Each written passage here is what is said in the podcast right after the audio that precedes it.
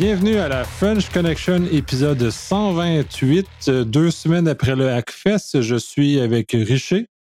Salut. Damien. Salut tout le monde. Steve. Bonjour à tous. Et Vincent. Salut. Donc, euh, commençons avec les shameless plugs. La seule chose que j'ai dans ma liste à l'heure actuelle, c'est le Secure qui est le 20 avril prochain. Et ce qui me fait penser qu'au Hackfest, on m'a beaucoup sollicité pour des gens qui euh, sont dans des communautés hors des grands centres au Québec. Et c'est valide en France ou dans n'importe quelle région francophone d'ailleurs. Euh, si vous avez des événements que vous voulez faire la promotion, ça va nous faire plaisir de relayer vos événements locaux. Et c'est très important puisque c'est une partie de notre mission de pouvoir permettre aux gens en infosec de euh, euh, d'échanger et permettre surtout aux communautés un peu plus éloignées, ou en tout cas du modèle des grands centres, de pouvoir euh, se, rencontrer et échanger sur ce genre de. Ouais. Et je constate que le petit Français a oublié de fermer son micro, donc il éternue allègrement. Donc, maintenant, commençons avec, dans le fond, deux semaines après l'ACFES. vous avez eu le temps de digérer chacun qu'est-ce qui s'était passé, comment vous avez abordé l'événement qu'est-ce que vous en avez? Est-ce que vous pouvez faire un petit, un, chacun votre tour, un petit recap et, échanger sur le sujet? Ben, j'ai commencé du coup, hein, vu que c'est moi qui est le premier à avoir éternué. Euh, ben, déjà, c'était un super euh, rendez-vous. Euh, c'est, ça peut être simple de leur dire comme ça, mais c'était vraiment encore mieux que les autres années. Alors, on se demande même comment c'est possible. Plus de monde, plus de contacts, une belle ambiance. Euh, moi, de mon côté, j'ai été vraiment très impressionné euh, par euh, la réceptivité des gens. je vais être très clair, hein, des ministères, parce que nous, c'est ce qu'on a montré avant tout de gens venus après la conférence dire bah écoutez c'était intéressant est-ce qu'on peut rester en contact pour que vous puissiez nous aider ou nous apporter des informations? Ça c'était vraiment c'était pas que des paroles en l'air comme on peut le croiser énormément dans beaucoup de salons dans beaucoup de rendez-vous, dans beaucoup d'ACFest, euh, sachant qu'en plus j'avais mis quand même des procédures en place. Hein. Moi, était hors de question que je donne les informations que je n'avais pas en main. Euh, il fallait obligatoirement m'envoyer un mail officiel de manière à avoir quelque chose de, de concret. Hein. Et ben, c'est simple, hein. mardi, après avoir euh, comment dire, pour chasser des ours, être poursuivi par des caribous et surtout avoir retrouvé mon passeport. D'ailleurs, je fais un énorme bisou à cette personne qui m'a permis euh, de retrouver ce passeport que j'avais paumé comme un gros balourd je vous le donne en mille dans un restaurant où on mangeait de la poutine. Euh, toujours est-il que euh, bah, le mardi, tout le monde m'écrivait et tout le long de la semaine, J'étais en relation avec énormément de gens. Et ça, franchement, ça fait drôlement plaisir parce que, un, d'abord, il y a clairement une prise de conscience, je pense, il serait temps. Et vu que tout ce qui est tombé du côté, euh, voilà, tout ce qui est plus fuite de données, c'est loin d'être négligeable.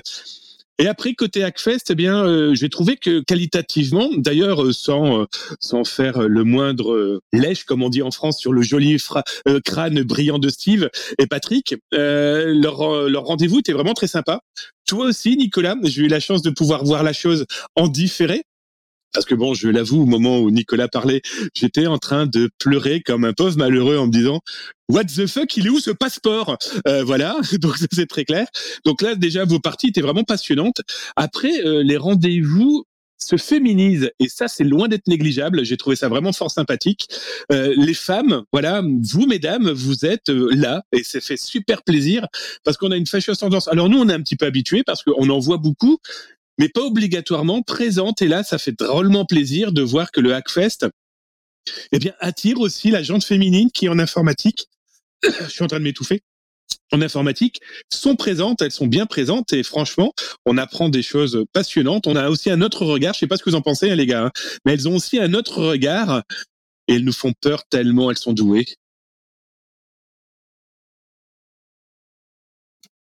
C'est moi qui vais poursuivre. Alors, effectivement, un bon Hackfest encore cette année. Euh, oui, Damien, tu as raison. Euh, les femmes sont de plus en plus présentes. Puis, euh, on a des alliés, là. Je dis pas qu'elles font peur, là, mais je dirais plus qu'on a des alliés. Les, femmes sont plus intrusives que les hommes habituellement, euh, tournent moins les coins ronds. Je dis pas que on tourne les coins ronds, mais les femmes ont une façon d'analyser l'information qui, qui parfois nous échappe. Mais bon, cette année, c'est un bon Hackfest, effectivement. moi, j'ai rien à rajouter. écoute, tu as fait une, belle, une belle introduction, là, puis un bon résumé de l'ambiance qu'il y a eu cette année, Damien. moi, il y a une petite affaire qui m'a qui m'a un petit peu, que j'ai trouvé vraiment comique. Je suis arrivé très tôt, moi, le vendredi matin. Je sais qu'il y a eu des activités le jeudi soir. J'étais assis à côté du foyer, derrière la porte où il y a la piscine. J'étais dans le divan. Je lisais les nouvelles. Je m'informais. Écoute, il y a un, client du Hackfest qui a, je ne sais pas quel type de soirée il a passé, mais bâtins qui cognait des clous assis sur le trône, c'en était délirant. Euh, Nicolas, il y a un de vos photographes, il s'est setupé là, là. Il a fait une séance photo de la mort à côté du gars. On riait, c'était excellent.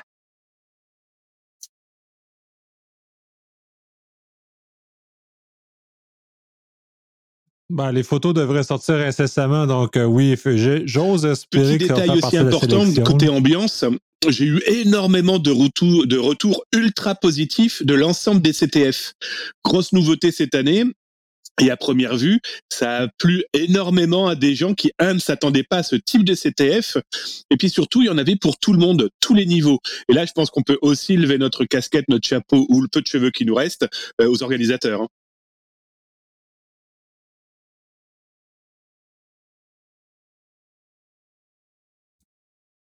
Exactement. Merci beaucoup les organisateurs. Euh, oui, c'était une belle édition. Euh, outre les, euh, de ma part, l'actualité qui s'est embourbée le vendredi matin avec cette déclaration choc des tout le dataset de Desjardins qui était maintenant compromis officiellement. ça a coupé short un peu ma, visite au Hackfest alors que je suis parti un peu faire une petite trotte médiatique. Mais ça n'en demeure pas moins qu'on sent l'engouement qui est présent sur l'événement et définitivement, il faut changer de place. Il n'y a pas assez de place pour tout le monde là-bas. Et ça va doubler, je suis certain, ça va doubler le, les gens qui vont s'y présenter. J'étais très, euh, très surpris de ne pas voir le CST, mais bien le SCRS, qui, à mon sens, euh, faisait beaucoup de documentation sur le terrain, voire même de recrutement actif. Mais je sentais beaucoup plus qu'il était en mode de documentation selon les questions qui étaient posées. C'était assez comme moi, pour ma part, je trouvais ça bien intéressant. Je suis arrivé en retard un petit peu, mais bon, je suis quand même arrivé. Donc, et cette année, pour, euh, pour la première fois, j'avais apporté, j'avais amené un de mes, garçons et il a pu participer euh, à l'initiative qui avait été commencée pour les jeunes, pour initier les jeunes euh, à, à, tout ce beau monde. Et donc, lui a adoré ça. Il a fait de la soudure, il a participé, il a aidé, il était bénévole. Et donc, pour ma part, moi, j'ai trouvé ça extraordinaire de pouvoir intégrer et lui faire trouver des nouvelles passions. Donc, c'est peut-être pas nécessairement une job qu'il va pouvoir, euh, pouvoir faire, mais on ne sait jamais. C'est parce que si on n'essaye pas, on ne sait pas. Donc, moi, j'ai trouvé ça vraiment extraordinaire de pouvoir euh, intégrer ça, les aider, les faire, euh, les faire aimer ça, finalement, de les faire connaître qu'est-ce que c'est. Puis, moi, j'ai tripé, comme d'habitude, avec les, les talks et les, choses en général. Donc, je suis bien content de tous vous rencontrer encore. Donc, ça, c'est toujours le fun. Et donc, pour ma part, j'ai bien aimé ça. Effectivement, pour l'aspect humain, c'est euh, fantastique comme événement. Chaque année, pour moi, c'est un, un, énorme plaisir de tout rencontrer. Puis pour certaines personnes d'ailleurs que je rencontre qu'à cet événement-là, dont Richer, que je ne vois euh, qu'une fois par année, mais là, même si on se parle à travers d'autres canaux euh, à, travers ça. pour moi, pour le gouvernateur que je peux être, j'ai été une année où la nature des conférences que j'ai pu voir, et comme je fais la captation vidéo, je les ai tous vus euh, m'a vraiment euh, flabbergasté euh, en termes de qualité du contenu, de, diversité, probablement plus que, l'habitude. J'imagine que ça doit être ça qui m'a le plus étonné, à quel point on a abordé tous les sujets, on a abordé toutes les choses, on a vraiment pour tout le monde. de nature sécurité défensive, je suis, j'étais vraiment, vraiment très, très bien servi. J'ai apprécié. Euh, on a eu beaucoup de plaisir aussi au, euh, à l'enregistrement euh, du podcast ce soir même. Et à ce moment que vous allez entendre ceci, le podcast de la classe va être diffusé. Étonnamment, cette année, j'ai pas traîné des pieds. Je propose oui, qu'on spectaculaire. Oui, j'ai fait je me suis mieux organisé cette année de toute apparence, fait que j'ai capable de livrer dans, dans les temps. Et même l'épisode 16, c'est-à-dire que le podcast de 2017 va être sorti probablement dans les, euh, dans les jours qui suivent aussi. Oh également. c'est quand même, hein, on est rendu à l'épisode 128 et l'épisode 16 va sortir. sur ça, nous allons embarquer dans les vraies nouvelles cette fois-ci. embarquer sur un épisode plus conventionnel. On va commencer avec le fait qu'un élément, une nouvelle un peu plus nostalgique. Steve va nous aborder un peu le, le Morris Worm qui a quand même bouleversé les internets quand les internets n'étaient pas encore connus il y a 30 ans. Et oui, le Morris Worm euh, présent dans nos vies, ça a été quand même un gros éveil parce que si on se rappelle aussi, dans le, 30 ans, les Internets n'étaient pas les Internets, mais bien l'Internet comme que, l'on connaît. Et c'était quand même assez euh, fantastique. Puis le fond de l'histoire là-dedans, c'est que euh, Robert Morris, s'est fait remercier de ses services, puis il a dit Tiens, tiens, tiens, moi, je veux pas que tu prennes le temps d'exploiter et de travailler avec mes dossiers. Et euh, il a écrit un peu des lignes de code pour envoyer ça sur l'Internet au complet du moment. Et de ce fait, euh, il ne s'attendait pas que ses travaux étaient copiés partout. Et ça a gelé justement euh, tout l'environnement de l'Internet du temps, donc l'ARPANET à ce moment-là. quand même, il a été jugé et condamné selon les lois du Computer and Abuse Act des États-Unis du début des années 80, ce qui était quand même adéquat à ce moment-là, plus ou moins aujourd'hui mais c'était quand même très révélateur et ça a donné aussi un indice sur la puissance que quelqu'un peut avoir à vouloir utiliser un réseau comme ça et bloquer l'accès à l'information. C'était quand même, euh, ça a servi un autre, un autre aspect d'éveil, mais en même temps, c'était quand même pour lui euh, sa façon de dire qu'il n'était pas content de s'en aller. Donc, une des premières euh, attaques par verre informatique, une des premières attaques, pas des, premières, mais quand même une attaque significative de partir d'un d'une menace à l'interne. Voilà. Et, de façon historique, c'est probablement le premier réveil assez important de ce oh, qu'on peut connaître de la sécurité maintenant. C'est très intéressant que euh, ça a été, mais ça amène aussi l'éveil sur le fait que euh, les, employés euh, qui, quittent volontairement ou pas peuvent avoir certains griefs face à la, compagnie. Et on a un cas peut-être un peu plus récent chez Trend Micro, où il y a quelqu'un un peu fâché a, fuité de l'information. Oui, c'est ça, c'est ça. On n'arrête pas d'en parler hein, de, ces potentialités de fuite de données internes. Le Trend Micro a, goûté aux joies de ce problème. Hein. Ils l'ont annoncé cette semaine. C'est simple, hein, service après-vente. Quelqu'un à première vue est parti avec des informations clients. Mais comment ils s'en sont rendus compte? Eh bien, tout simplement, des scammers, vous savez, ces arnaqueurs, ont directement téléphoné à des clients sur lesquels, eh bien, ils ont précisé tellement d'informations que ce potentiel client s'est posé des questions lui-même en se disant, mais comment vous savez tout ça sur moi? Donc, il a alerté euh, Trade Micro. enquête interne, on se rend compte que le gars a copié des informations. Alors, ce qui est très intéressant, c'est que d'un côté, c'est soit des informations sensibles, soit ça ne l'est pas. Ça dépend du communiqué de presse, en fait. Hein. Mais toujours est-il qu'avoir le nom, le prénom, l'adresse, le numéro de téléphone et certaines informations du ticket, hein, du ticket de service après-vente, aurait pu permettre à ces malveillants eh bien, de mettre en place des escroqueries encore plus fines, voire même des fraudes aux faux virements, hein, les fameuses arnaques au président. Donc voilà, donc ça prouve aussi que le mal, le verre peut être à l'intérieur. Hein, ce n'est pas que chez Desjardins, euh, ça peut être partout. Et le problème, c'est que il va falloir aussi peut-être réfléchir à former les personnels. Ça c'est sûr. Peut-être aussi former nos élus à avoir des lois qui soient beaucoup plus carrées sur comment punir ce genre de population mais aussi éventuellement punir les entreprises, hein, parce que c'est pas normal je ne sais pas moi, euh, qu'un employé ait par exemple 100% des informations de ses clients et des clients de l'entreprise pour qui il travaille. Donc voilà, donc là c'était une fuite qui a été très rapidement prise en main, ça c'est intéressant. Non, ça va être un peu comme chez Desjardins, hein. combien a-t-il véritablement pu voler d'informations? Combien tel été rediffusé, revendu Ça on va l'apprendre dans les semaines à venir. Tout ça est très moche que ce genre de situation-là, mais en même temps, c'est un éveil assez brutal. Puis je pense qu'on n'a pas été sensibilisé suffisamment.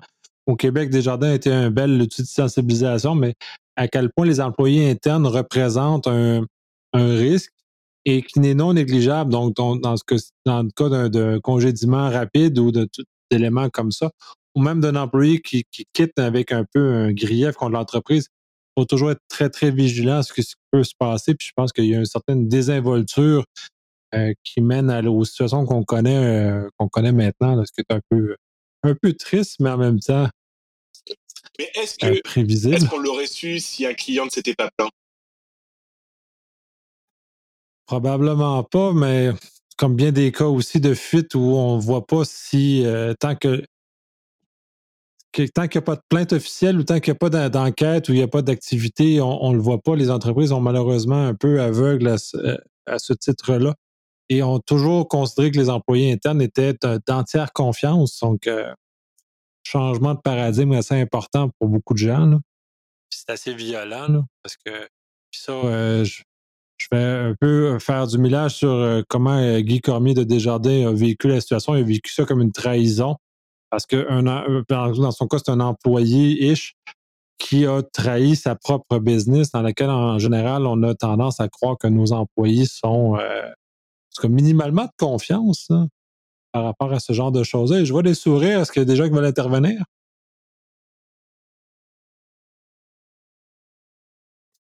Oui, euh, je, voulais revenir euh, sur le, petit élément que Damien vient de mentionner.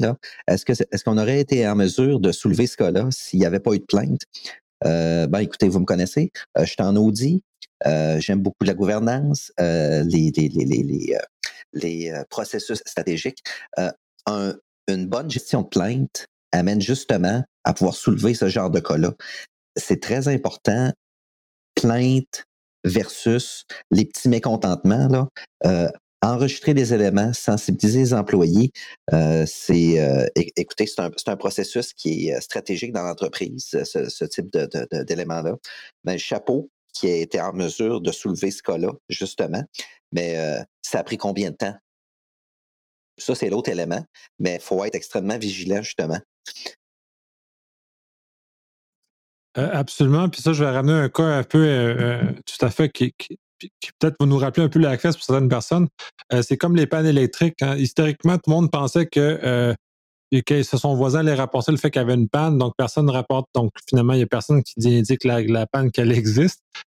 constant qu'on a une panne majeure au Hackfest, mais pas le Hackfest lui-même dans ce cas-ci, euh, c'est effectivement très important que les gens rapportent les problèmes qu'ils voient dans ce genre-là. c'est malheureusement ou heureusement, en tout cas, dans le fond, la vigilance des gens qui voient des données qui ont fuité d'intervenir et euh, d'alerter les compagnies qui n'ont peut-être pas toujours les moyens de, voir, la capacité de voir, parce que des fois, les employés internes sont euh, quand même assez, assez, assez brillants et assez intelligents pour masquer un certain nombre de leurs de leurs manœuvres qu'ils ont faites pendant des années et des années c'est avoir euh, ce genre de choses-là.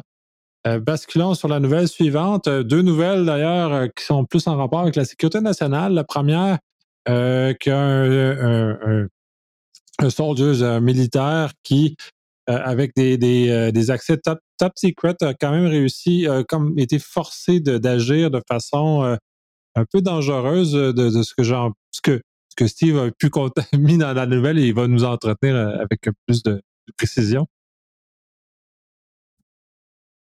Oui, euh, c'est une nouvelle qui est sortie par le Washington Post le euh, 12 novembre dernier et qui a vraiment, dans les collègues analystes euh, du service de renseignement que je, que je parle avec encore, c'est vraiment déconcertant de voir qu'un commandant, le, commandant de, du 504e, la, la, 504e brigade de, du renseignement militaire américain, une brigade généralement, là, c'est autour de quelques milliers de personnes. On voit typiquement, dans les chiffres d'époque, c'est 4-5 000, mais je doute aujourd'hui, mais il reste pareil. Des milliers de personnes comme ça qui sont vraiment au renseignement.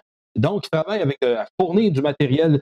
ils collectent l'information, donc font du renseignement humain, du human, euh, vont faire à ce moment-là de l'analyse de renseignement ouvert, euh, et après ça, colliger et après ça, disséminer cette information-là. Mais il y a des gens qui travaillent là-dedans qui n'ont pas intérêt à se faire reconnaître et à se faire à ce moment-là épingler pour pas définir par Google sur une carte en quelque part.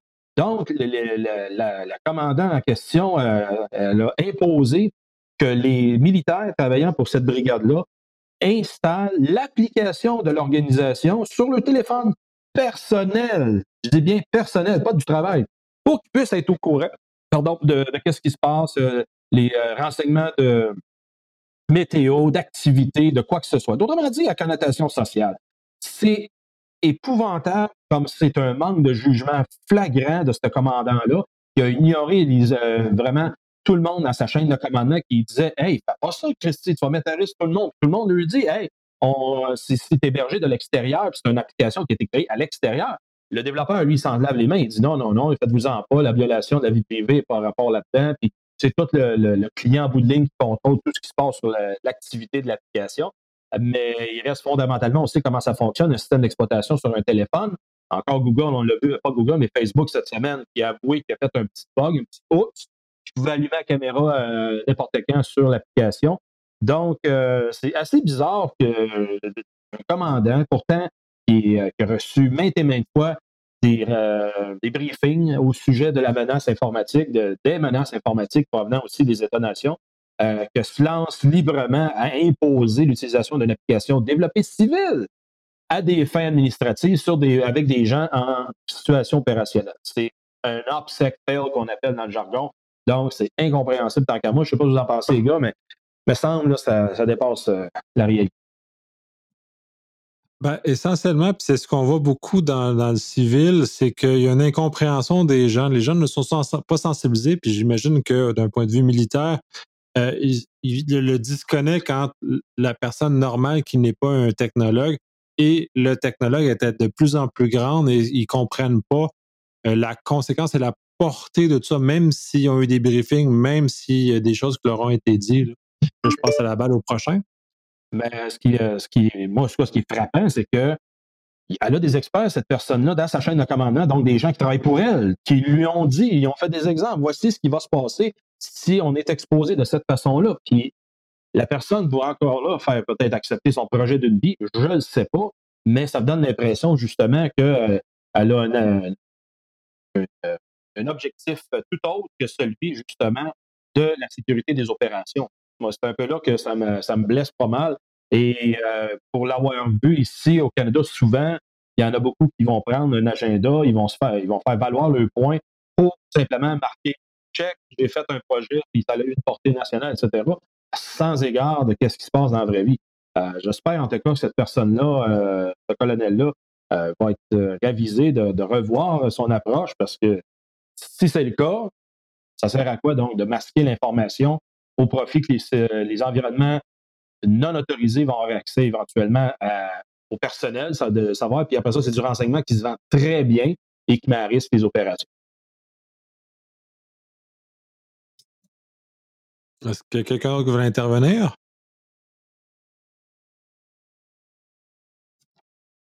Non, bah ça, la, dernière chose que je peux racheter là-dessus, c'est qu'on l'avait vu au niveau de, d'application de, fitness où il y avait des, justement des militaires américains qui étaient traqués. Fait que c'est juste une incompréhension de jusqu'à quel point ces technologies sont intrusives dans notre vie, puis à quel point ils contrôlent euh, beaucoup plus et qui futent beaucoup plus de, ce qu'on pourrait penser, mettons. Oui, très beau lien, Nicolas, exactement. Puis ça a permis de découvrir qu'il y avait des bases en opération dans des places que personne ne se doutait qui étaient euh, ces Américains-là. Fait que, yeah, watch out, la vie privée. Et c'est pas comme ça, ça Vas-y, Nicolas. Non, non, vas-y. Euh, j'allais, j'allais basculer de sujet, fait que je te laisse la parole. Et c'est pas comme si cette histoire n'était pas déjà arrivée ailleurs, comme en France par exemple. En 2018, c'était des agents euh, des services de renseignement extérieurs qui avaient été tracés parce qu'avec leur euh, application de running, ça permettait de savoir où ils couraient et donc comme ils couraient autour de, du lieu où ils se protégeaient, eh bien ça permettait de cibler plus ou moins leur lieu de vie. Quand on est en Irak, c'est plutôt gênant. Ben, quand on est dans un théâtre de guerre, c'est généralement très gênant. Là. Ça l'est parce que ça se retrouve au public. Alors, les, généralement, ils essaient de garder ça low profile pour minimiser qui va vouloir euh, euh, cibler la place. Puis après ça, ben, si tu vois une concentration de points rouges d'une place sur euh, toute une carte, ben, tu peux t'assurer que tout le monde réside dans ce coin-là, là une cible, etc. Tu veux dire, il y a du renseignement à découler de ça. C'est ça qui est que la guerre au 21e siècle, elle, doit se, se prémunir contre ce renseignement-là qui fuit à tour, de, à tour de bras avec des applications civiles. Ce qui est drôle du Fitbit, c'est qu'après qu'il ait découvert ça, tu as des mémos à l'intérieur euh, des, forces armées américaines qui a découlé disant mettez-moi ça au vidange, il n'y a plus personne qui a ça sur les bases, surtout pas en opération. Euh, c'est ça, ça se fait après le fait. Puis c'est ça qui me, déçoit beaucoup, alors que c'est supposé être avant-gardiste, anticiper qu'est-ce que ça peut faire. Et la technologie va tellement vite, justement, au-delà des coûts. Et c'est là qu'il y a des gens qui vont, euh, qui vont être en danger avec ça. En danger. Puis de toute façon, c'est un peu euh, un énorme problème. Puis je le vois de l'autre côté, c'est que le mélange entre le civil et le militaire euh, ne s'opère pas bien. Ça s'est jamais bien opéré de toute façon. Quand on essaie de mélanger des contextes militaires dans un contexte civil et vice-versa, ça finit toujours par créer une certaine zone d'inconfort. Et tant qu'à parler de ce genre de choses-là, ben, euh, Huawei au Canada, il y a quand quelques petits points litigieux, mettons. Alors, parle-moi pas sur Huawei encore, Nicolas, s'il te plaît. Caroline. Ça revient. Ça revient à la, réalité parce que ce qui est assez épouvantable là-dedans, c'est que cette semaine, dans le Globe and Mail, est sorti que le, au Canada, ça a l'air que le CRS, le Service canadien du renseignement, ne euh, verrait pas d'objection à ce que soit adopté l'utilisation de Huawei dans le déploiement de la technologie du 5G. Oh, attends un peu, là. Euh, je, connais des, beaucoup de gens, dont encore j'ai, parlé à quelques occasions avec l'ancien directeur euh, du service de renseignement, M. Fadden, et ça en est un qui milite justement pour ne pas que les Chinois rentrent dans, dans le cœur de notre réseau de télécom. Et d'autres, il était trois, autrement dit, dont l'actuel directeur euh, qui parlait justement de ne pas permettre Huawei sur nos réseaux. Puis là, tout d'un coup, du jour au lendemain, dit que ben là, on devrait peut-être, là, euh, on devrait peut-être le permettre un petit peu. Fait autrement dit, ce qui m'a, euh, vraiment, euh, vraiment surpris dans cette, déclaration-là, ça veut dire qu'il y a eu de l'influence de l'autre côté pour que le service de renseignement adopte ça? J'aimerais ça que s'il y en a qui écoutent dans le podcast qui nous reviennent, ça serait quand même assez intéressant d'avoir votre point de vue là-dessus. Parce que moi, ce que j'en sais, en tout cas, là, avec les intervenants j'ai, j'ai vu jaser avec, c'était non, il y a toujours cet élément-là que l'élément, c'est-à-dire menaçant que la Chine n'est pas honnête dans son approche et la Chine va s'en servir pour justement miner, euh, miner dans le sens dégrader nos, services télécoms si ça leur fait l'affaire dans peu importe la situation. Parce qu'encore là, il y, a, des négociations qui, ont lieu présentement. J'oublie juste en parlant le, sujet, mais par exemple, au Canada, il y a encore eu des négociations. Le un peut m'aider là-dessus sur euh, un, deal ici et ça n'a pas fait de bon ménage que euh, je vais vous retrouver l'article au cours du podcast, mais euh, il reste pareil que ça. Ils s'investissent à aller vraiment miner le processus de négociation, comme qui est arrivé avec euh, la, négociation de l'apotage dans l'Ouest. Je veux dire, c'était pas jojo parce que l'idée là-dedans, quand je dis qu'ils s'investissent à aller faire dérailler des processus de négociation, ils sont allés investir le cabinet d'avocats qui était dans le processus de négociation et ça a fait en sorte qu'ils ont, documenté, ont chercher toute la documentation par rapport à la négociation en cours et ça a fait qu'ils ont eu accès à une panoplie de renseignements, puis donc étaient en avantage à la table des négociations. C'est là que c'est assez bizarre que le SCRS prenne cette position-là. Messieurs, vous êtes en dehors du cercle. Je veux dire, comment est-ce que vous voyez que Huawei vienne euh, sur le, réseau de télécom du Canada, alors qu'on le voit dans le monde de plus en plus, il y en a qui l'adoptent euh, dans leur façon de faire. L'Allemagne aussi vient de se dire qu'ils ne viendront pas en arrière, ils vont continuer. Qu'est-ce que vous en pensez? Ah, dis-moi, Steve, juste pour euh, résumer, parce que je vois que tes émotions là, sont vraiment atteintes dans ce dossier-là. Puis euh, c'est un body qui parle. Es-tu en train de dire que au travers du cheminement de la négociation, il y a quelqu'un qui a soulevé un litige pour faire, euh, pour introduire un cabinet d'avocats pour aller chercher une information qui était probante et qui avait de la valeur pour la, partie euh, qui voulait négocier, justement pour rehausser leur qualité de l'information. C'est ça qu'il faut qu'on comprenne dans le dossier? Euh, là-dessus, Vincent, c'était un cabinet d'avocats qui était chargé de la négociation du dé de la potache en Saskatchewan envers le gouvernement chinois. Donc, c'était eux qui étaient, euh, détenaient toutes les parties de négociation, autrement dit, le plan de match, le plan de négociation, pour être capable de faire, euh, d'avoir un deal intéressant avec la Chine. Euh, c'est là que si tu es un service de renseignement étranger, tu es peut-être intéressé d'aller voir c'est quoi le jeu de cartes, autrement dit, qui vont dealer au cours de la négociation, c'est quoi peut-être même le montant maximal autorisé qu'ils sont prêts à payer, des choses comme ça. Donc, dans la stratégie de négociation, est-ce que ça rejoint euh, ce que tu euh, cherchais à comprendre? Non, non, euh, non. Je pense que c'est exactement ce que je voulais savoir. Là. C'est une. en tout cas, c'est une, une. C'est bien drôle de. Je comprends que des avocats, dans des circonstances, sont, doivent être impliqués, mais moi, ce qui m'inquiète, c'est le, le, degré de l'information, la sensibilité de l'information qui est en jeu dans ce dossier-là, euh, qui peut mettre en péril, en fait, euh, des, des, infrastructures ou même des ou même un, contraste de valeur qu'on a avec le pays avec qui on veut faire affaire. Là. Mais bon. OK, merci. Tout à fait. Tout à fait. Ça soulève en tout cas encore les passions, ce, genre, ce sujet-là. Euh, et justement, basculons vers un, un sujet euh, peut-être un peu plus léger, mais tout à fait encore euh, semi-militarisé dans ce cas-ci, c'est qu'on serait capable d'utiliser des lasers pour parler avec nos fameuses intelligences artificielles que nous mettons partout dans nos maisons à l'heure actuelle, Vincent. alors oui, par, on va dire, pratique inadvertance, euh, il y a des chercheurs qui ont euh, décelé qu'on pouvait euh, utiliser les fameux petits lasers, les petits lasers là pour narguer notre, nos, nos boys bands préférés qu'on va voir en show là, dans les yeux, dirigés vers justement les enceintes, notamment celles de Google et celles d'Amazon, pour lancer des commandes vocales. bon, là, je vous rassure, le petit laser pour trouver les clés n'est euh, pas en mesure de pouvoir faire ce type de travail-là. Ça prend, euh, ça prend de l'équipement euh, assez sophistiqué pour justement rehausser le degré de concentration puis la force du laser. Mais il y a des chercheurs, justement, là. C'est une, des, équipes de recherche au Japon puis aux États-Unis qui ont, qui ont découvert qu'il était possible, avec des lasers assez sophistiqués, pointer sur des enceintes. Les enceintes, c'est des micros. Alors, pointer vers les micros et puis en jouant avec euh, l'intensité, donc la force du laser, de passer commande euh, à, aux comme des commandes vocales et puis euh, celle-ci nous répondrait puis acquiescerait à ces commandes-là.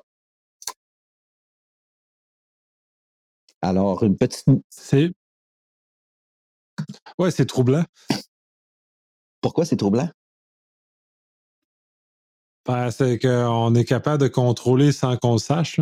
C'est quand même des choses qu'on met dans nos. Ben, beaucoup de gens mettent dans leur maison puis en pensant que c'est euh, inoffensif, à quel point maintenant on est capable de les user contre leur gré. Merci Nicolas, tu as tout à fait raison, c'est troublant.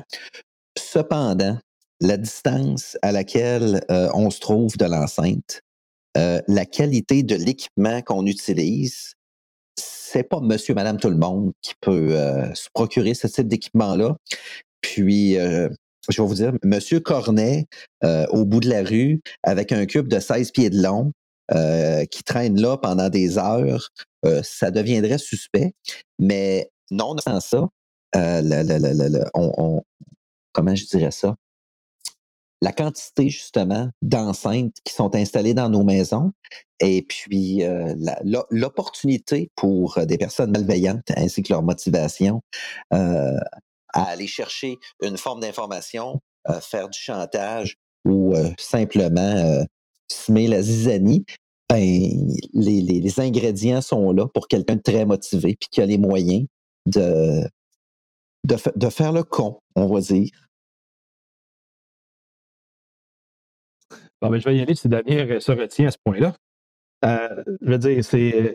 Ce que je voulais rajouter, Vincent, c'est qu'il y en a beaucoup aussi de ces enceintes qui vont commencer à se retrouver dans l'environnement de travail, pour pas dire dans des environnements où tu as des, euh, des exécutifs de compagnie, donc, qui vont commencer à parler. Et souvent, quand on regarde certains sièges sociaux qui sont en élévation et que tu peux voir l'autre siège social à travers les vitres, je veux dire, c'est là que ça devient intéressant de jouer avec cette technologie-là, puis investir des fois pour aller être capable de ramasser l'information. Mais euh, c'est ça que j'amène le point, ce n'est pas juste dans l'environnement résidentiel ou individuel. Et attention, là maintenant, ces fameuses enceintes, elles commencent à ne plus être enceintes. On en voit dans les casques, on en voit dans les voitures, on en voit maintenant dans les objets connectés comme les frigos. On les voit partout, ces objets, on va pouvoir commencer à leur parler. Donc là, pour le moment, on a tous dans notre esprit cette espèce de petite boîte moche qui est dans un coin du salon. sauf que c'est en train d'envahir l'intégralité de nos vies, l'intégralité de nos appareils. Regardez, ici en France, on a Orange qui est un opérateur téléphonique, on a SFR qui est aussi un autre opérateur téléphonique qui propose l'enceinte connectée directement dans la box qui gère la connexion Internet de la maison.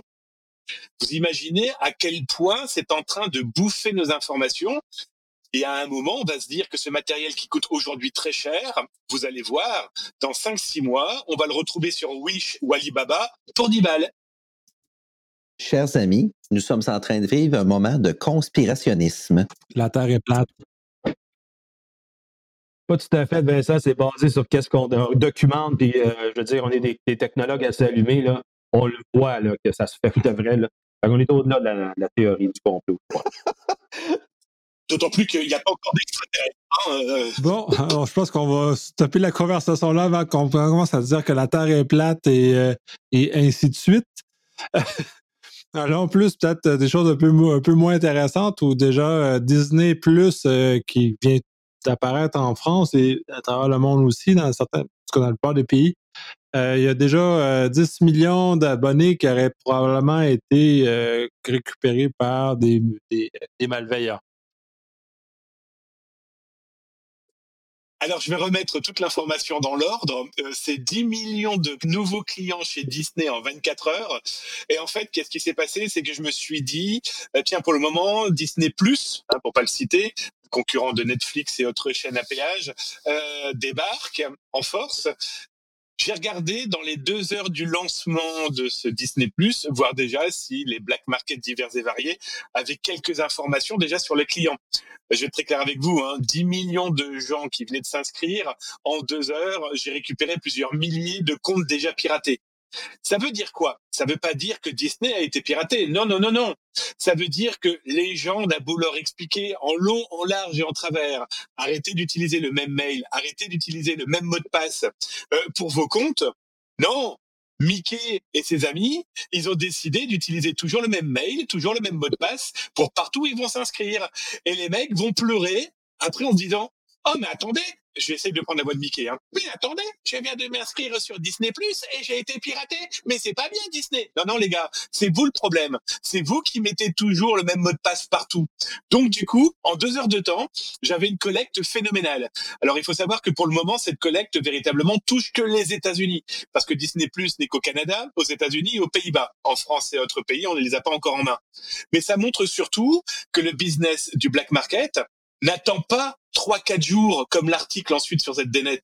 Non, non, ils interviennent dans l'heure de la diffusion ou du lancement d'une boutique. Et c'est là où vous, clients, nous, clients, nous, utilisateurs, arrêtons de toujours taper sur oh là là cette méchante entreprise. Non non, le cas des Disney Plus, ce sont tous ces gens qui ont répondu à des phishing, qui ne font pas gaffe là où ils et ou qui utilisent le même, le même mail et le même mot de passe.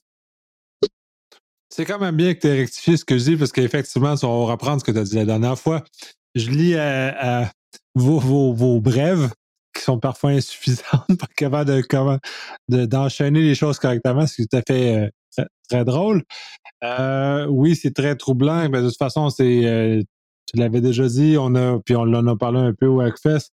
Il y a des marchés, Netflix, tu peux acheter des, des, instituts. Fait Disney Plus, c'est pas pas pire ou mieux que les autres. Il vit comme dans le même euh, dans le même univers troublé et mal sécurisé des gens qui euh, font euh, tout et n'importe quoi. Bon, il faut être quand même très honnête aussi. Si éventuellement des gens de Disney nous écoutent, par pitié, retirez ce compte test.disneyplus.com. Bisous. Lol. Passons à l'autre, une autre fuite des centaines d'identifiants de côté de Kaspersky. Oui, bah là, vous connaissez mon appointance à mettre mon nez partout où il faut pas. Hein. donc, ça veut dire chez les pirates, mais au contraire. Euh, eh bien, c'est simple. Hein. Euh, un pirate informatique est en train de discuter avec ses petits copains que je lisais, que je regardais. Alors, je vous avoue que je comprenais pas tout ce qu'il a raconté parce que c'était pas obligatoirement soit de la langue de Shakespeare ou soit de la langue de Molière. Toujours est-il qu'ils se sont amusés à faire un environnement global de toutes les adresses euh, bah, appartenant aux employés de chez Kaspersky. Alors récentes ou anciennes, hein, peu importe. Hein. Et ils avaient commencé à classifier ces adresses mail avec les mots de passe attenants. Euh, je vous cache pas que moi j'en ai fait une petite brève sur mon blog, hein, histoire de, pouvoir faire réagir un petit peu. Et puis surtout, euh, je n'avais aucune réponse du service de communication de Kaspersky. Alors je vous cache pas que dans l'heure de l'article, j'avais toute la Russie qui me contactait. Hein. Je vais être très honnête avec vous, ils ont été super efficaces, euh, très sympa en plus. Bon, alors on a compris que peut-être les problèmes de service communication, c'est peut-être de ma faute, parce que je n'avais pas obligatoirement toutes les bonnes adresses des attachés de presse. Mais bon, c'est ça quand on est milliardaire, on a plein d'attachés de, d'attachés de presse, hein, n'est-ce pas Nicolas? Et donc du coup, euh, aucun rapport. Hein. Nicolas n'a pas plein d'attachés de presse. Par contre, il est milliardaire. Et donc, du coup, euh, bah, toutes ces fuites de données, euh, eh bien, ça montre aussi que ça touche tout le monde, n'importe qui. Alors là, j'ai eu Kaspersky, mais j'ai eu aussi Zone Alarme euh, la veille. Zone Alarme, alors là, c'est plus grave. Je vais être très honnête avec vous. Hein. Euh, très bonne, très bon petit logiciel, grosse société derrière euh, qui voilà qui, qui, est connue et reconnue. Sauf que les gars, quand il y a une faille qui s'appelle V-Bulletin, qui est expliquée en long, en large depuis le mois de septembre et que un mois et demi plus tard, elle n'est toujours pas corrigée, et que des pirates avec leurs petits sabots de bois et leurs petits sacs à dos et leurs petits bonnets de laine, oui, je vous ai fait une petite imagerie d'épinal d'un pirate très bizarre, hein. euh, mais voilà, toujours est-il que la faille, ils l'ont volée, ils ont pris les données et ils les ont diffusées. Autant dire que pour l'image de marque, c'est moche. Pour ensuite le social engineering, ça permet de savoir qui est intéressé, donc qui peut-être utilise ce programme. Bon, j'ai reçu un super communiqué de presse hein, m'expliquant que dans une démarche de cybersécurité, nous avons pu repérer ce problème. Oui, enfin, oublie pas de dire merci surtout. Hein. Bon, c'est tout à fait. Euh, et non, euh, je ne suis pas milliardaire ni millionnaire. on, peut déjà réduire les choses. Puis euh, Steve veut intervenir. Le petit Nicolas est prié d'éteindre son deuxième micro, merci. Oups. Merci Damien, t'as été plus vite que moi. C'est ce que dit mon épouse. Ah, ben ah, désolé, j'ai un problème avec mon, mon client euh, visuel euh, qui, ne, qui s'est rebranché et a mis le micro.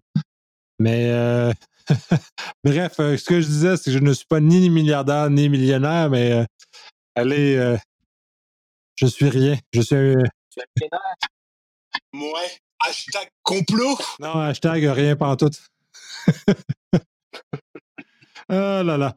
Euh, passons à des euh, rançons logicielles euh, qui malheureusement affectent des choses peut-être un peu moins, un peu moins plaisantes. Ah bah c'est simple, hein. Vincent, Richer, Steve, toi Nicolas, mais Patrick, mais aussi tous nos amis et, nos auditeurs, je pense que vous avez au moins entendu une fois par jour des problèmes de ransomware. Alors on pourrait se dire que aujourd'hui, les gens commencent à faire attention, commencent à faire gaffe, à ne plus cliquer sur ce petit fichier joint, à ne plus télécharger sur BitTorrent le dernier Britney Spears, à mettre à jour Senas et compagnie. Eh ben non, non, non, non, non, non. Ça continue à foutre un bordel monstrueux. Et les ransomware, je ne sais pas ce que vous en pensez, les gars. Mais on a l'impression qu'au départ, c'était, allez, ce petit bonbon au, sirop d'érable. Vous savez, le petit truc sympa. Et puis ensuite, la petite glace, euh, et le petit sucre qu'on met dans la glace qui devient un petit peu plus costaud à manger. Là maintenant, on est passé à une poutine de 3 tonnes à chaque ransomware. Pourquoi je vous dis ça? Vous avez vu le nombre de sociétés de taille XXL qui sont à voir Alors on a eu ASP, oh c'est rien du tout, hein, c'est juste un hébergeur. On a eu Pemex, oh c'est rien du tout, c'est juste le numéro 2 du pétrole dans le monde et l'un des plus gros fournisseurs financiers du Mexique. Oh là, caramba, c'est quoi ce bordel? Euh, Là en France, on a le centre hospitalier de Rouen. Oh, c'est juste un hôpital monstrueusement grand, d'une efficacité redoutable, qui du jour au lendemain dit oh ben on a un tout petit problème, on peut plus euh, fournir les médicaments, on peut plus prendre les prédictions et les inscriptions pour les nos, nos malades, on peut plus les soigner correctement. On a été super attaqué. Oh là là Non mais sans déconner, mais ça tient du n'importe quoi. Vous attendez quoi? Que des gens meurent? Moi, je peux vous nourrir en poutine si vous voulez, hein. mais il y a un moment, la digestion, on risque de la prendre sans même apprécier la poutine.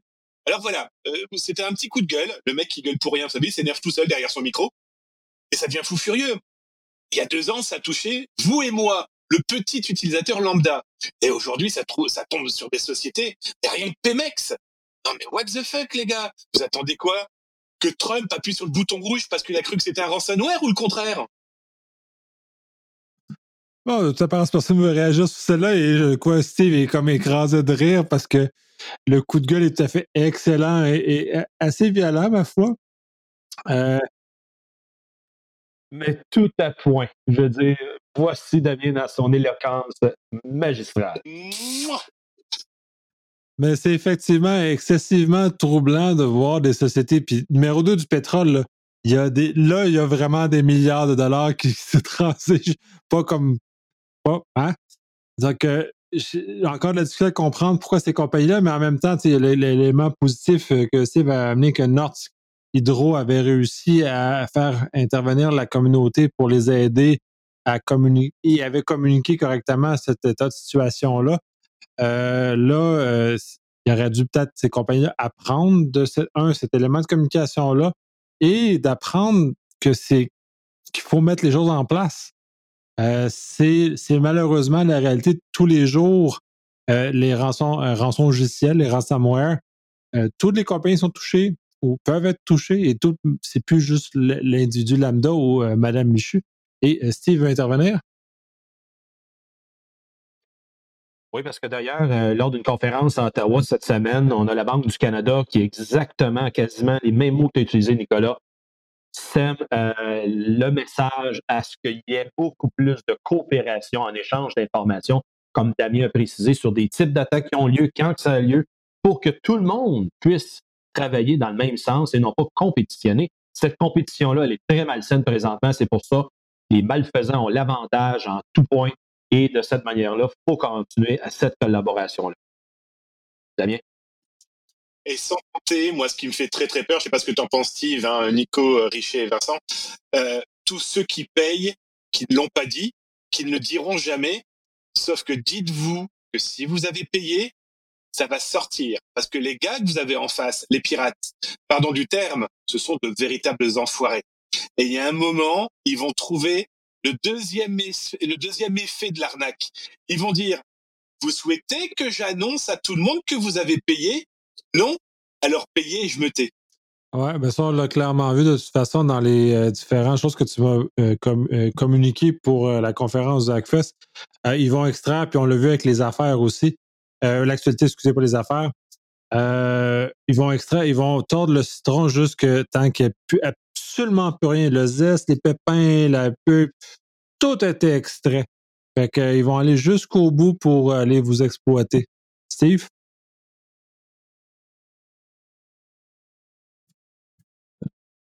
Non, j'avais rien de, spécial à ajouter là-dessus. Ah, OK. J'avais cru que tu avais une intervention sur ce, sur ce sujet. Euh, bref, de toute façon, c'est un sujet qui est encore d'actualité, puis les, euh, les, malveillants ont aucun, aucun orgueil. Ils vont extraire tout le jus qu'ils sont capables de vous autres. Donc, euh, ne payez pas parce que vous allez juste vous mettre à devoir payer une deuxième fois de toute façon. Donc, c'est quand même assez, assez raide. cela étant, on va. oui? Le plus simple. Vous embêtez pas. Envoyez-nous l'argent. Ce que je fais, c'est que moi, je regroupe tout. Envoyez-moi tout et je redistribuerai à Nicolas, à Steve. Mais envoyez-moi tout l'argent lui donner nos pirates. Je seconde l'initiative. C'est un excellent point. Ça pourrait financer le podcast aussi, là. On peut regarder ça comme ça. Il y a plein de thumbs up sur, euh, sur, le, vidéo chat. Euh, terminons avec deux euh, quand même bonnes nouvelles pour l'ensemble. Euh, l'Internet euh, haute vitesse est en train de, de, en pleine progression, Steve? Exactement, désolé pour le microphone. Euh, oui, finalement, la base Côte-Nord va être vraiment connectée à la plus haute vitesse que qu'est-ce qu'ils avaient. Croyez-le ou pas, encore au 21e siècle, la base Côte-Nord est en dial-up, vraiment à des vitesses écrasantes, parce qu'ils n'ont pas le choix, je veux dire, il n'y avait pas grand-chose qui se rendait là, pas que le signal satellite. Et euh, ben, oublions le DS, l'ADSL, c'était vraiment du dial-up tel qu'on le connaît il y a 25 ans. Et maintenant, euh, l'Internet haute vitesse, parce que TELUS a vraiment déployé de la fibre optique jusque dans les bas fonds de cette base Côte-Nord pour être capable de les ramener à la société. Et ça, ça va aider beaucoup les communautés retirées comme ça. Euh, quand on dit retirées, ils sont vraiment en dehors des centres urbains. Et de ce fait, ils vont être en mesure d'avoir beaucoup plus accès à la télémédecine, mais surtout les écoles avoir accès à du contenu euh, vidéo euh, intéressant parce que le monde prend pour acquis. On clique sur une vidéo, tout le monde le reçoit à vitesse grand V, mais dans des lieux reculés comme ça, là, la vitesse grand V, le, V est très minuscule. il est en caractère 8. Fait que c'est de cette façon-là que tout le monde va pouvoir en profiter. Ça va être fantastique. Et ce qui a amené aussi l'intérêt euh, des îles de la Madeleine à renouveler le, fait que euh, aussi, ils ont juste deux, deux cartes de fibre optique qui arrivent sur l'île, mais la, distribution, elle est aussi mal faite euh, sur, sur l'île, les îles, je devrais dire. Et donc, euh, ça a relancé le débat pour les deux télécommunicateurs qui sont présents à revoir le plan de match pour être capable, parce qu'ils ont eu des négociations, ça a tombé. Il faut qu'ils reprennent pour qu'ils ramènent vraiment l'infrastructure solide sur l'île pour être capable d'offrir justement un signal intéressant, quoi qu'ils ont l'infrastructure qui se rend là. C'est juste à retravailler pour que ce soit plus intéressant. Donc, chapeau, euh, merci TELUS pour ça. Euh, ça va être une belle, euh, un beau jour pour bien les communautés comme alors, ça fait plaisir d'entendre ça, hein, parce que ça montre que des gens très éloignés vont pouvoir aussi profiter du numérique. Moi, je vais juste vous donner un tout petit exemple. Je suis dans le nord de la France, dans une ville qui est d'une belle taille. Euh, on a un opérateur qui s'appelle Orange, qui est euh, l'opérateur historique, qui est en train d'installer la fibre dans ma ville. Ça fait 7-8 mois. Euh, là, ils viennent de faire une conférence en expliquant que ça y est, la fibre dans ma ville. Ça y est, ils ont terminé. Le lendemain, je reçois un mail m'indiquant que ça y est, Monsieur Bancal, la fibre est dans votre ville.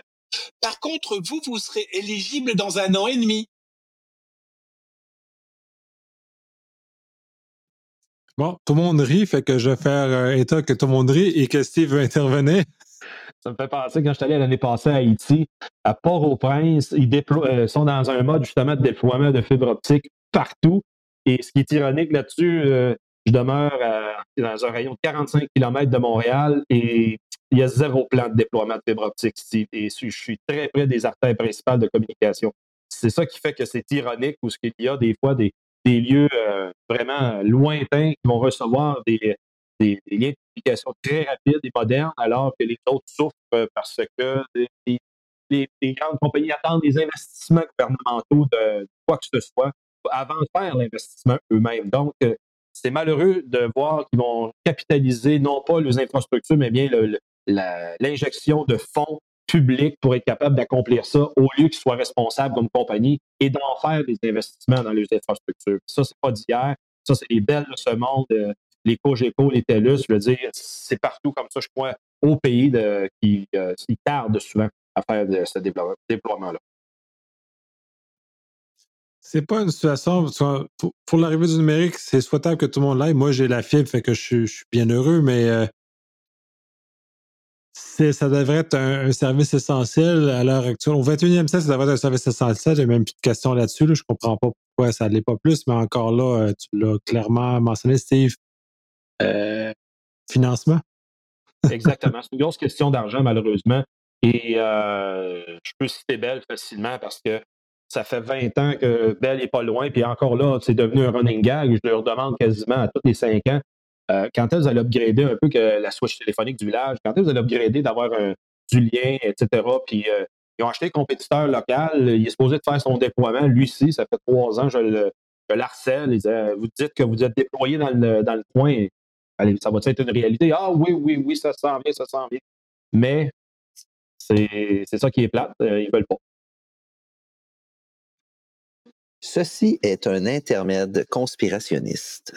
Il est fort possible que les grandes compagnies télécoms veulent rapprocher les régions plus près des villes. Ah là là. Bon, euh, terminons avec euh, une dernière bonne nouvelle. Euh, Steve, c'est une bonne nouvelle pour le citoyen dans ce cas-ci, ou en tout cas pour le, le, le lambda dans la mesure où les sociétés de placement devront, devront signaler les incidents de sécurité. Et c'est une première étape. En tout cas, euh, si est en train de se mettre de l'éclairage pour qu'on le voit encore davantage, euh, devront signaler les incidents de cybersécurité, ce qui est une bonne nouvelle pour le citoyen et pour le, commun des mortels dans lequel, à ce moment-là, on va être dans un monde où on va être euh, à petite à parité avec ailleurs dans le monde. Ben oui, en fin de semaine, euh, l'Organisme canadien de réglementation euh, du commerce et des valeurs mobilières, euh, donc jeudi dernier, a annoncé qu'ils étaient à mettre en place des règles pour justement faire une déclaration obligatoire des incidents de cybersécurité dans les organismes, donc qui sont avec justement le, traitement des valeurs. Et c'est dans la mouvance que justement, on a vu il n'y a pas longtemps que là, tout le monde commence à se sentir la soupe chaude. On a eu une déclaration du commissariat à la vie privée du Canada au début du mois S'en est suivi une déclaration en, parallèle de la Commission d'accès à l'information, qu'eux aussi reconnaissent que ça fait 35 ans que la, loi sur la protection des renseignements personnels n'a pas été révisée à son fondement original. Et donc, euh, c'est tombé des nues là, que tout d'un coup, on est rendu là à faire ces mises à jour. Mais euh, je trouve ça, je dis que c'est une bonne nouvelle, euh, très d'ironie, que ce soit les organismes responsables comme ça de superviser les, transactions financières, que là, justement, la, se veulent d'être responsables d'amener cette, déclaration-là dans un autre niveau, c'est-à-dire que ça devienne, ça, ça exemplaire, en fait. Parce que de plus en tout le monde était là, tout le monde se regardait, ben, on fait quoi? Il y a des divulgations, on fait quoi? Ben, rentre dedans, là, commence à travailler pour être capable de bien le documenter, d'être responsable, surtout à viser l'échelon supérieur que tout le monde à l'intérieur dans l'organisation, ben, il faudrait qu'il soit juste imputable. Je ne l'ai pas trouvé encore dans leur texte euh, qui devient imputable encore là, mais si ça devient que le, tous ceux qui ont un titre à la présidence ou à la vice-présidence en sont imputables, mais là, il y en a qui vont falloir réagir euh, quand même euh, de façon concrète au lieu de dire je m'en excuse, c'était pas nous autres, on s'en, change pas. Vincent? Ouais, ouais, ouais, Moi? Non, Vincent, je pense que c'est trop conspiration. Non, non, je suis, euh, je suis, non, non, je suis d'accord avec Steve. Moi, je m'en trouve pas, là. Sais-tu, euh, comment je dirais bien ça? Euh, comment je dirais bien ça? Je vais être poli. Je vais être extrêmement poli. Je sais, Nicolas, ça oh d'être poli, soyez vrai. ici. Euh, je... suis d'accord avec Steve. Plus de clarté. Il y a des éléments, là, des indicateurs. Je vais appeler ça des indicateurs. Nous, en informatique, on appelle ça des métriques. OK? Euh, donc, vous savez de quoi je parle. Mon patron, lui, des métriques, il connaît pas ça, ce mot-là. Cependant, il y a un équivalent. On appelle ça des indicateurs. Il y a des indicateurs qui sont euh, indéniables. Plus de clarté. Tu veux restreindre des accès dire que dans une réglementation ou une loi, tu veux restreindre un accès X, Y, Z, c'est super facile à faire, c'est super facile à dire, etc. Fait que je suis d'accord avec toi, Steve. Il manque un petit peu de, je dirais pas de rigueur, mais de courage, un petit peu de courage managérial. Ben, vois-tu, euh, Vincent, juste pour compléter qu'est-ce qu'on apporte, euh, les sociétés de placement, dire, qui ont à date, ont imposé que dans un délai maximum de trois jours, ce qui reflète le RGPD, en fait, euh, de fournir une description préliminaire de l'incident. C'est bien sûr qu'ils ne peuvent pas donner des détails, ils sont en train d'investiguer. Et après ça, un délai de 30 jours, ces sociétés devront fournir un rapport d'enquête détaillé. Fait que ça, ça resserre la vis en s'il vous plaît, quant à la, euh, à la réaction face à l'incident, et au moins de dire en dedans de 72 heures, qu'est-ce qui se passe? Fait que, mettons ça, calquons ça dans le contexte de Desjardins? Hey, on l'a reçu bien avant juin, c'est ça qui est drôle. Hein? Imaginez, là, 30 jours pour donner un rapport détaillé. Desjardins, on n'a toujours pas eu de rapport, on ne l'aura pas, je pense. Non, je suis tout à fait d'accord avec toi. Euh, je pense qu'on est en mesure de. On n'est pas fou, là. L'information va sortir. Hein? On l'a dit tantôt pendant le podcast. L'information va sortir. Oui. Il faut qu'on soit les ninjas là-dedans. Merci, Damien. Non, tu as raison. C'est impossible en recherche Damien de rester sérieux. tu as raison, Steve. Euh, dans, le contexte, là, euh, j'ai eu une discussion de même euh, avec mon patron dernièrement. C'est dans un contexte similaire, pour ne pas le nommer, là. Mais tu as tout à fait raison. Il y a des indicateurs qu'on peut. Waouh! OK. Il y a des. pour expliquer, en fait, je suis en train de leur, leur afficher des images non coquines, mais ce sont des images. C'est sérieusement très difficile à enregistrer avec Damien.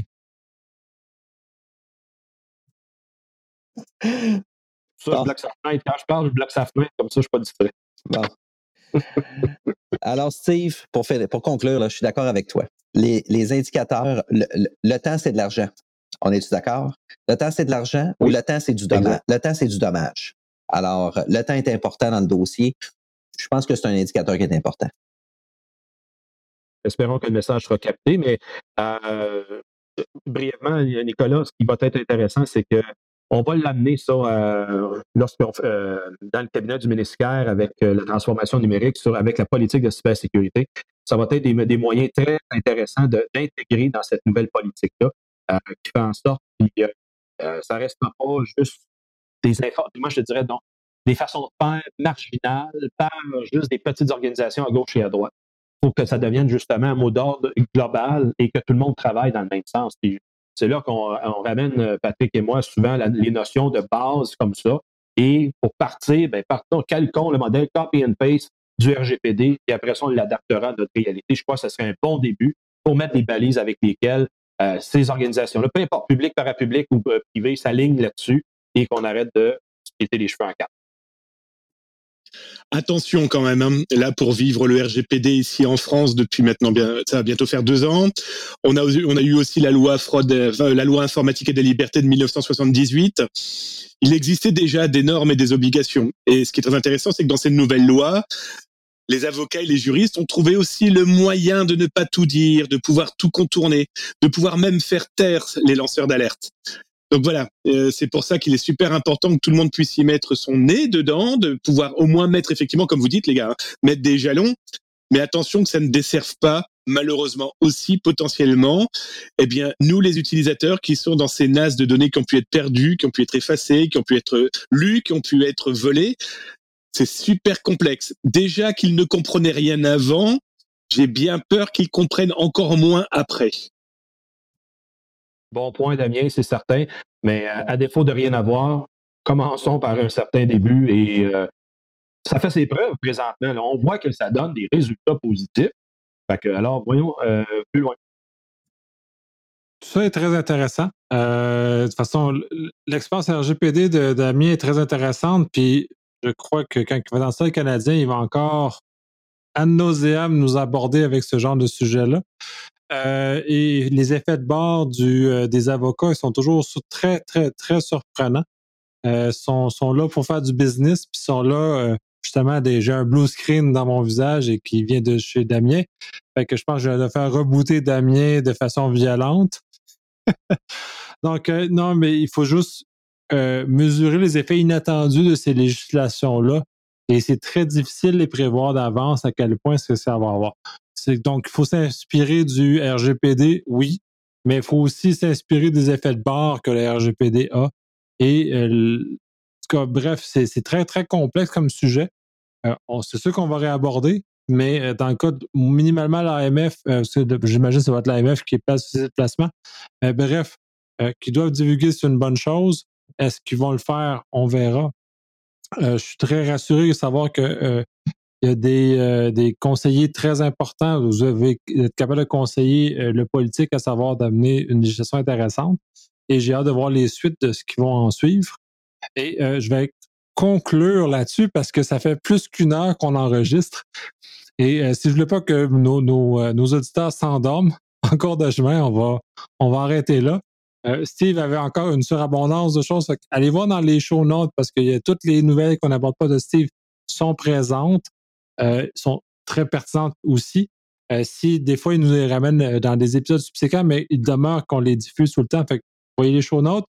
messieurs, c'était un énorme, énorme, énorme plaisir de vous voir au, au et de, de voir en aussi grand nombre l'épisode post-Hackfest et que vos foies soient encore en bonne vie, en bonne santé. Bah écoute, nous ça va, c'était bien. et puis vu les litres et les litres d'alcool qui ont été ingurgités, je pense que vos timbres de voix sont parfaits. Tu connais maintenant le secret, Damien, c'est facile. Ouais, enfin, je fais le malin. Hein. Moi, je me faisais caca dessus, j'avais perdu mon passeport. Hein, donc. Euh, et t'as pas d'image à démontrer ta pensée, là? C'est surprenant. Non, non, ça va. Bah c'est simple, hein. vous prenez ma tête, vous la transformez en vert, bleu, jaune. C'est un peu mon état. ah, tant mieux. Merci Nicolas, c'était oui, très agréable. Ciao, ciao. salut les boys. On se revoit dans deux semaines. Allez. Et on veut l'avoir riché. Salut tout le monde et over and out. Ce qui est bien criché, c'est qu'il est là, mais quand il parle, il a une voix, mais laisse tomber, quoi. Je suis jaloux, mais, mais c'est bien. Il, il dit que trois mots, mais c'est parfait. Ma présence est là, est marquée seulement par la fin et le. Ben, j'avais rien, j'avais rien à ajouter, donc euh, c'est pour ça.